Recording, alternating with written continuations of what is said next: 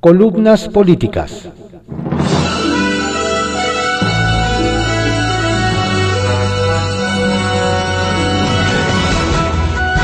Continuamos con la audiosíntesis informativa de Adrián Ojeda Román, correspondiente a hoy, lunes 21 de junio de 2021.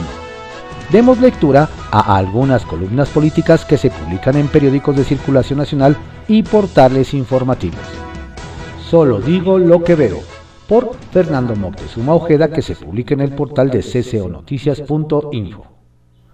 El flirteo adolescente entre Andrés Manuel López Obrador y el PRI de Alejandro Moreno no es nuevo, pero ya se ha vuelto más que descarado.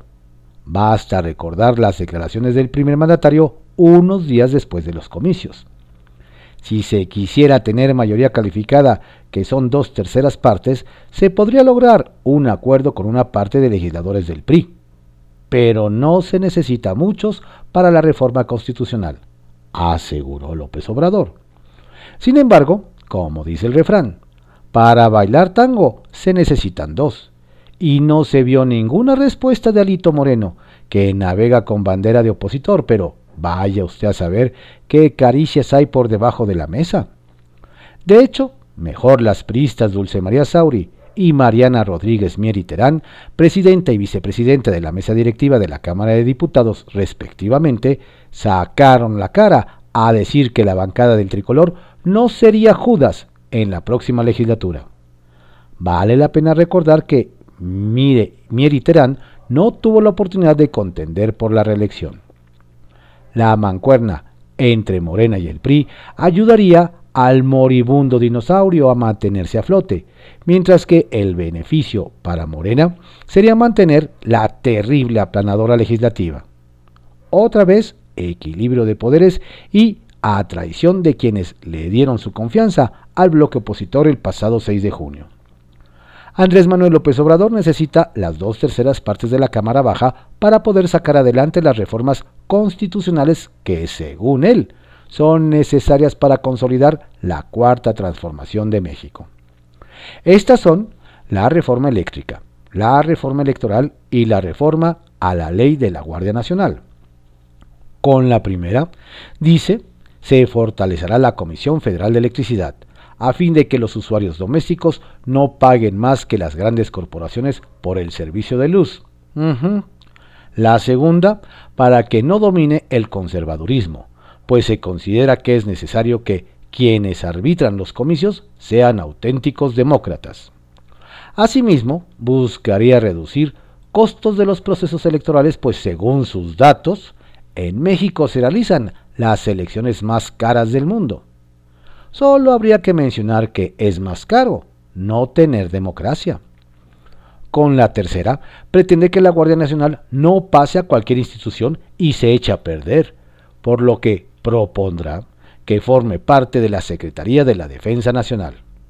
Es decir, busca militarizar la seguridad pública del país como en las grandes dictaduras. Andrés Manuel considera que las reformas constitucionales más importantes ya se hicieron, como la relacionada con las becas y apoyos sociales, pero que todavía podría enviar estas durante su mandato. Los medicamentos contra el cáncer, la pandemia o los desempleados, que se esperen.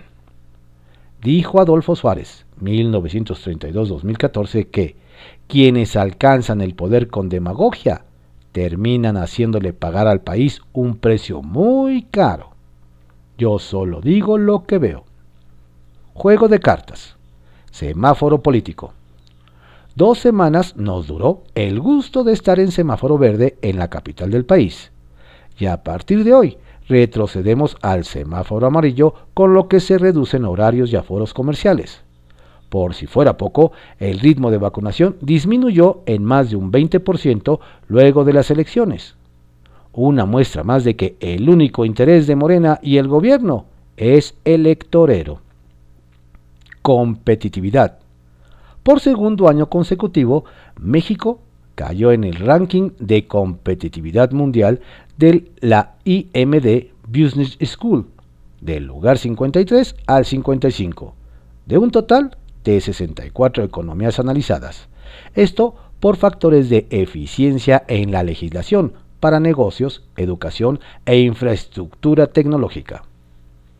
Línea 12.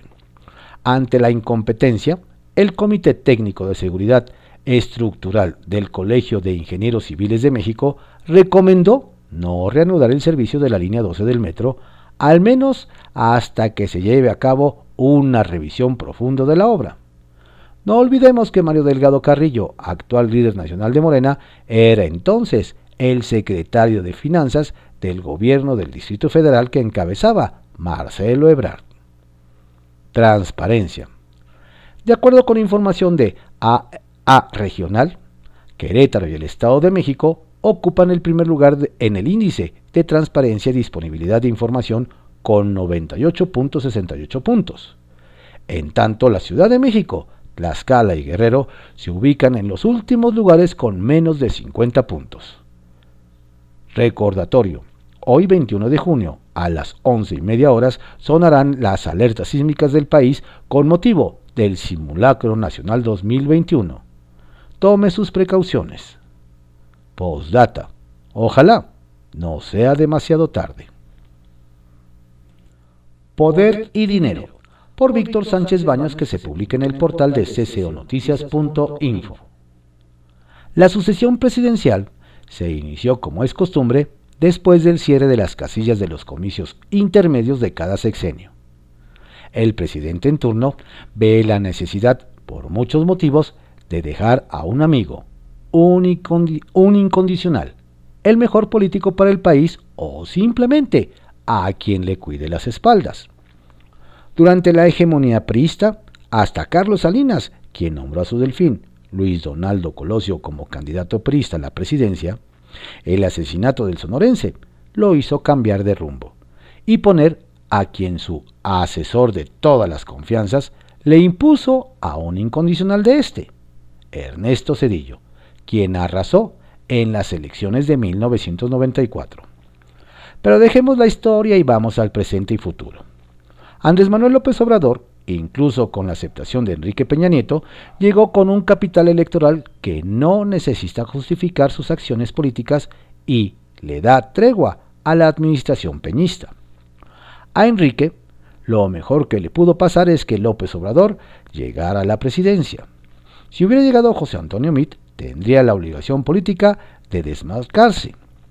En su defecto, Ricardo Naya, por el PAN, con mayor razón se vería obligado a encarcelar a varios funcionarios de la administración de Peña, e incluso a él mismo. Coincidentemente, se le alinearon los astros a favor de Enrique y al llegar AMLO no le ha pasado nada. ¿Hablaríamos de perdón y olvido? Por ello, López Obrador reflexiona desde el primer día de su gobierno en su sucesor o sucesora. Claro que en radar está Marcelo Ebrard, a quien lo une una relación de sacrificios políticos. Marcelo es un político perfectamente identificado por, los, por la socialdemocracia centrista, muy al estilo de los ideólogos del PRI. Es claro que el presidente es agradecido y lo demuestra con sus amigos y leales servidores.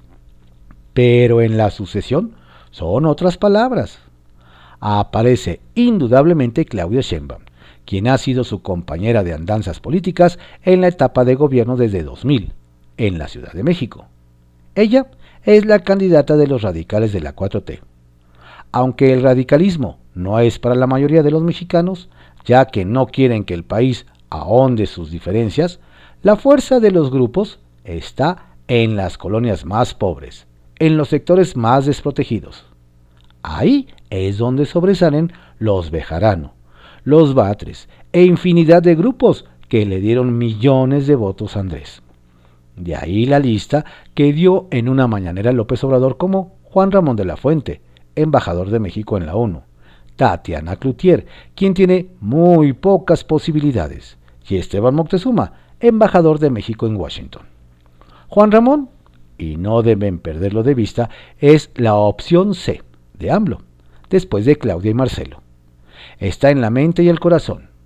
El psiquiatra, ex rector de la UNAM, es un brillante académico sin duda alguna, que en caso de que enflaque la caballada morenista es la mejor opción, aunque no esté declaradamente militante de Morena. El caso de Ricardo Monreal es importante analizarlo por separado. Es un animal político muy astuto. Logró posiciones importantes en la Ciudad de México y derrotó a Dolores Padierna en Cuauhtémoc. Sabe cómo mover fichas y en su mira está la presidencia de la República y usará la estructura del Senado, desde el punto de vista político, para lograr sus objetivos. Por ello, la sucesión no está definida en la mente y corazón de Andrés Manuel. Sin embargo, si hoy tomamos la decisión, sería en favor de Claudia. Las lealtades para el presidente son primero, la política después. Mañana continuamos con la oposición. Poderosos caballeros, vacunación electoral. Las cifras son contundentes. El empeño gubernamental por vacunar al mayor número de personas decayó después del 6 de junio. Afirman que el 25% de la población está vacunada, pero de estar solo el 17% tiene el esquema completo, de las dos dosis o de una de las vacunas únicas. Se informó que 9 millones de vacunas están almacenadas, pero no se han aplicado. El secretario de Salud, Jorge Alcocer, quien no aparece ni en sus oficinas de Lieja, no ha explicado que solo 15.8 millones de mexicanos tienen el esquema completo y otros 11.5 millones solo una dosis. Millones de mexicanos esperan la segunda aplicación y nadie les avisa, les explica para cuándo. Se acabaron las elecciones y ya no importa la salud. ¿Cuántos habrán votado tan solo por la promesa de una vacuna anti-COVID? Quintana Roo. Después de 15 meses de inactividad en el turismo de cruceros por la pandemia de COVID-19, se reactivó la llegada de embarcaciones a Quintana Roo con el arribo del Adventure of the Seas de Royal Caribbean, empresa que lidera mundialmente Michael Baylor. El gobernador Carlos Joaquín González sabe que Cozumel es el destino de cruceros más importante de México. Por ello, revisan los protocolos de seguridad ante la pandemia. Los cruceros trabajan con mejores y más reforzados protocolos de salud y mejores prácticas de innovación de turismo sostenible que nos permiten reanudar estos viajes, que son un gran paso para la reactivación de la isla y del Caribe en beneficio de todas y todos. Sobremesa, por Lourdes Mendoza que se publica en el periódico El Financiero. El auditor carnal. Como ya hemos comentado en este espacio, la inesperada victoria de la coalición Va por México sin duda traerá un equilibrio de fuerzas en el Congreso de la Ciudad de México, dejando de ser una oficialía de partes de la regenta Sheinbaum. Para ser jefa de gobierno hay que serlo no solo ser la niña de los ojos de ya saben quién. Y no solo la oposición podrá ponerle un freno a las propuestas morenistas como querer grabar plusvalía, sino que hasta podrían traer a cuentas a Florencia Serranía por la tragedia en el metro. Pero como la felicidad, felicidad completa no existe, vaya por un pan, pues las penas con pan son menos. La vigilancia de los egresos seguirá en manos de Sheinbaum. Sí, así como lo está leyendo. La doña regenta podrá seguir gastando como quiera, gracias a que Edwin Meraz brincó de la Procuraduría Fiscal a la Auditoría Superior de la Ciudad de México. De hecho, y tal cual se los narré hace apenas un par de meses, tanto en la Comisión de Rendición de Cuentas y Vigilancia de la Auditoría Superior de la Ciudad de México como en la votación del Pleno, todo fueron risas, abrazos y votos a favor de Meraz, incluidos los de los diputados opositores.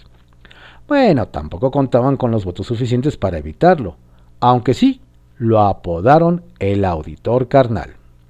Por cierto, en los pasillos de la Asamblea Legislativa se dice que cada que haya interpelaciones o intentos de modificar las propuestas de Morena o de la regenta, podrían venir lo que, en palabras coloquiales, llamarían nuestras abuelitas auditorías vengativas.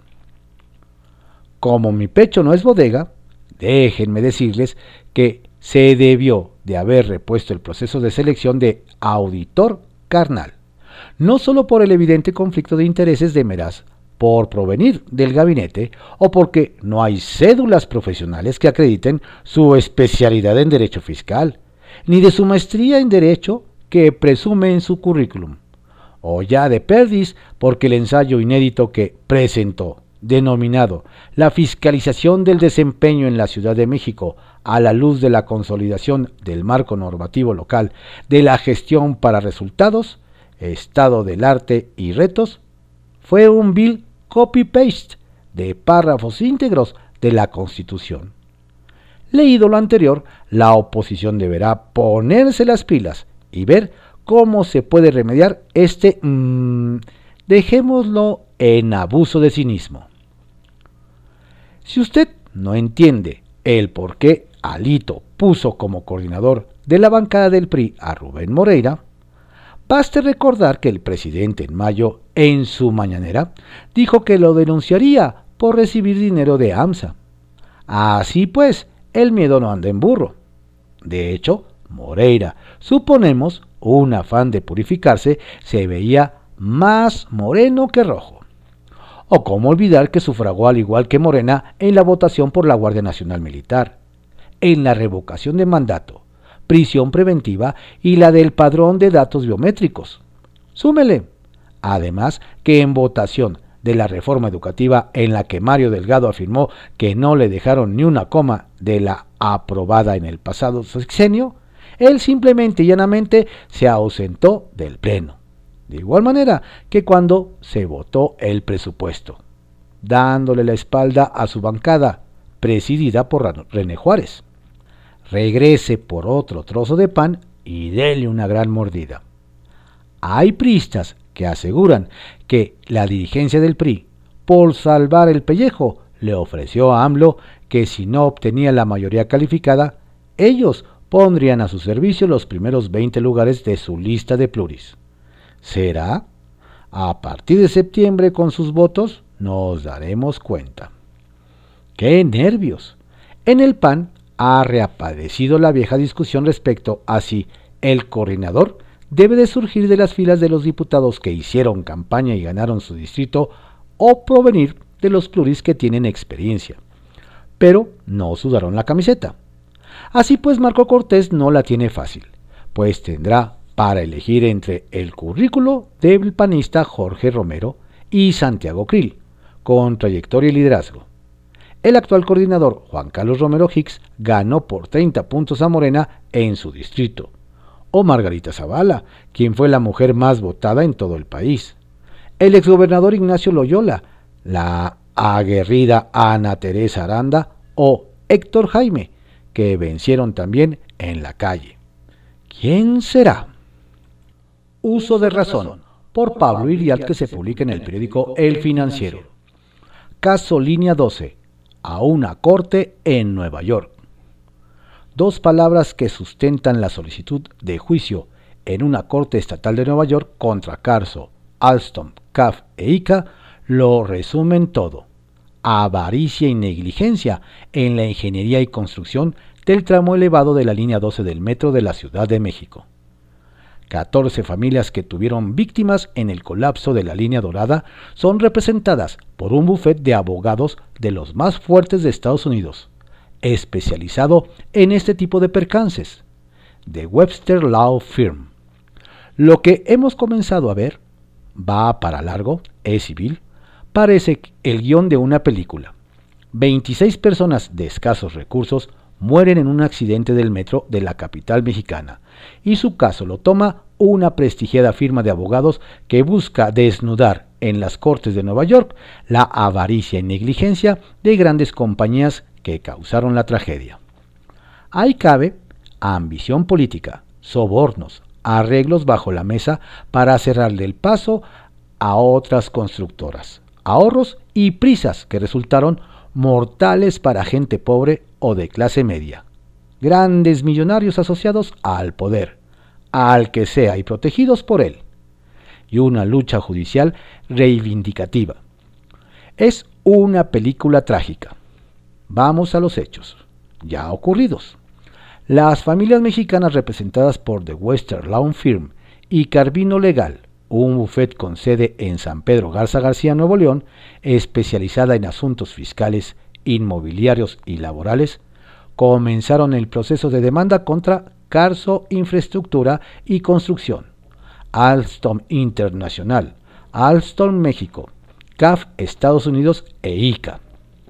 Con la demanda se busca indemnización justa en proporción al ingreso de las empresas constructoras medidas compensatorias por lesiones y o pérdidas de oportunidad de vidas, castigo por daños punitivos.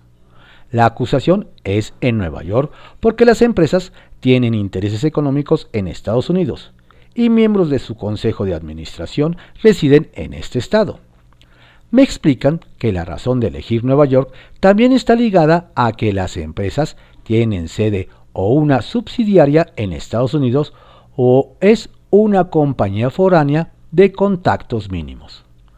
La doctrina de contactos mínimos postula que, cuando una entidad foránea hace negocios en un estado, por ejemplo, Carso, en la Bolsa de Nueva York, se está beneficiando de la protección de las leyes de ese estado y por consiguiente puede ser demandada ahí.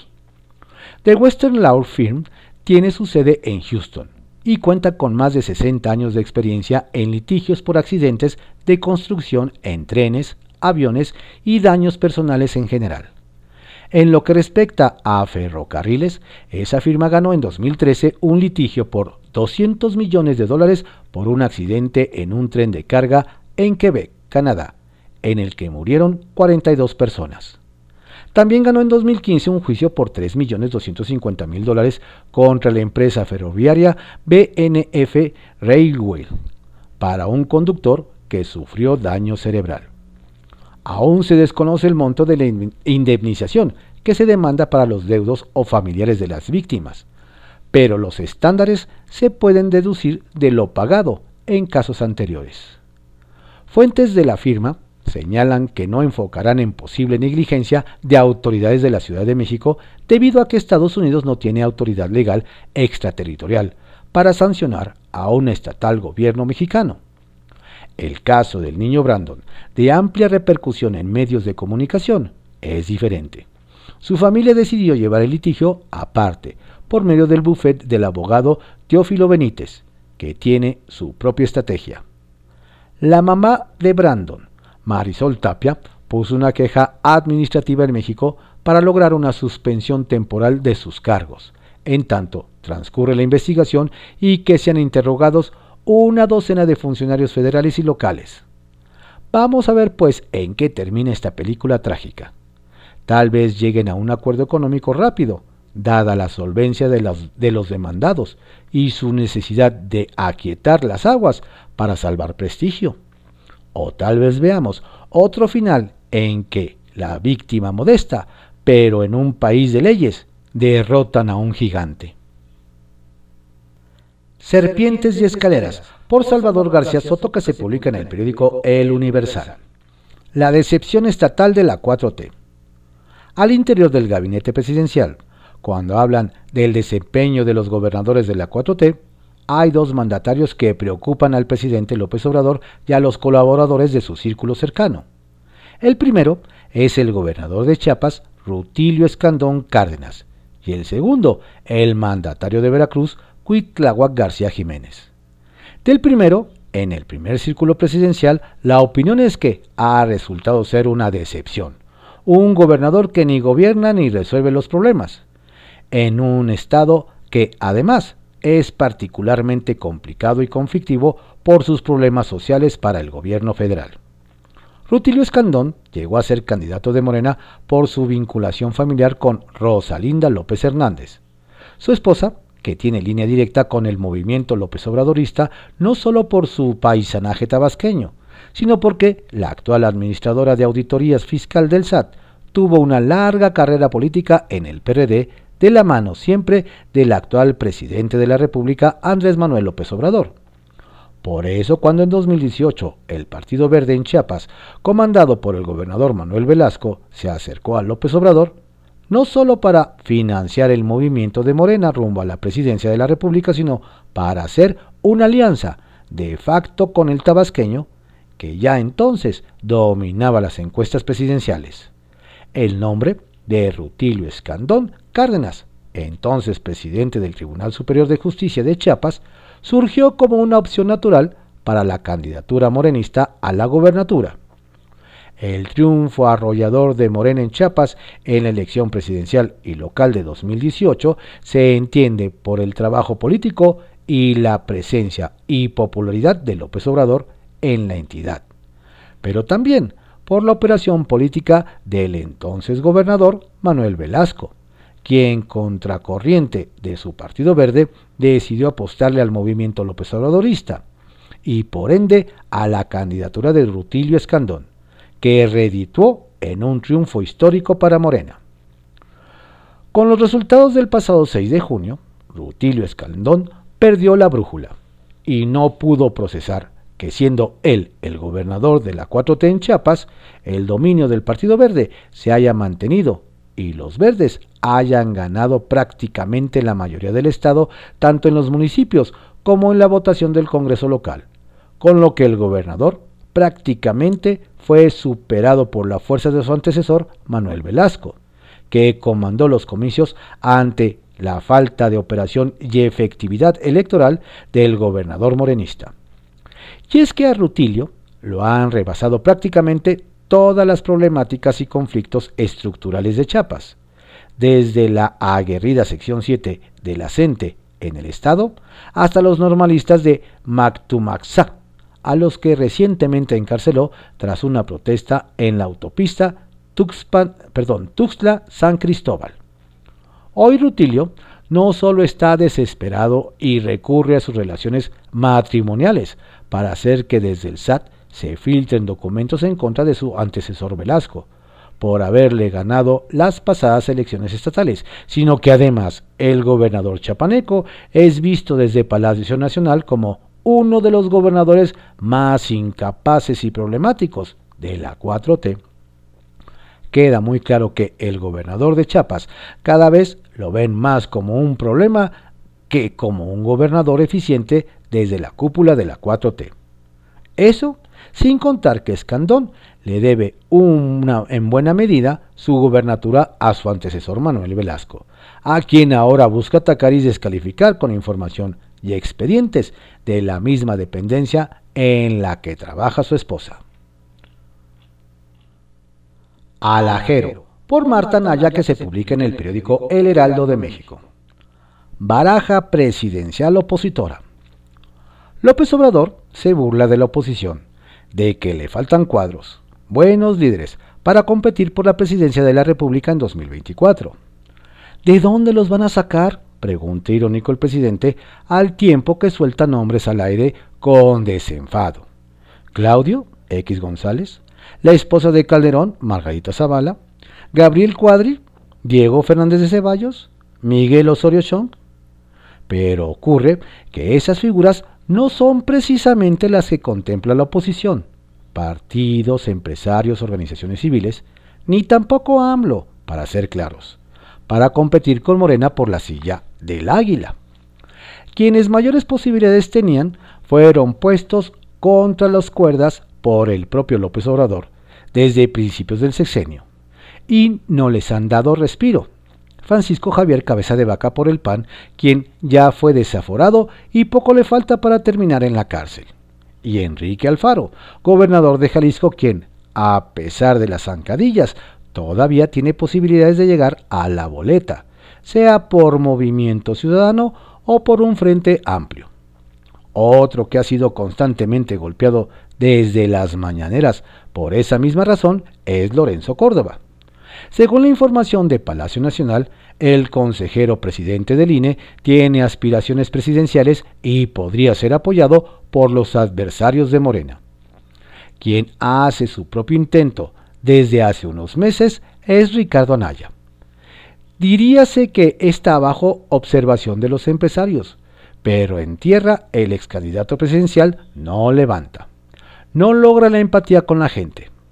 Del lado de Acción Nacional, quien luce con posibilidades es el gobernador de Querétaro, Francisco Domínguez. Entregó buenas cuentas en la elección. merecería la presidencia del partido y de ahí ver si crece a nivel nacional para aspirar a la grande.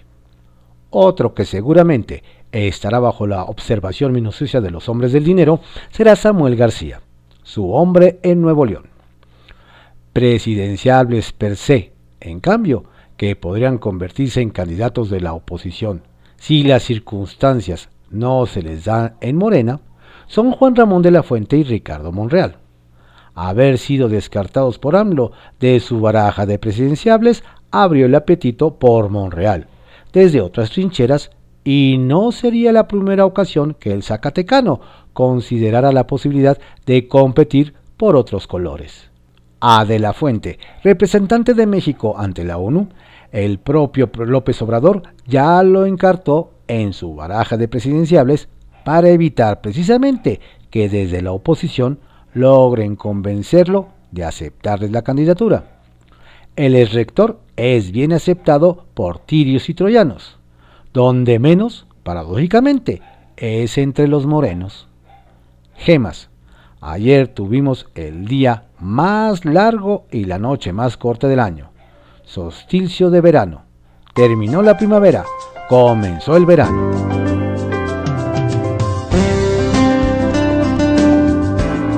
Estas fueron algunas columnas políticas que se publican en periódicos de circulación nacional y portales informativos en la audiosíntesis informativa de Adrián Ojeda Román, correspondiente a hoy lunes 21 de junio de 2021. Tenga usted un excelente día y una estupenda, saludable y exitosa semana. Por favor, no baje la guardia. Cuídese mucho, aunque esté vacunado, continúe con las medidas sanitarias pertinentes.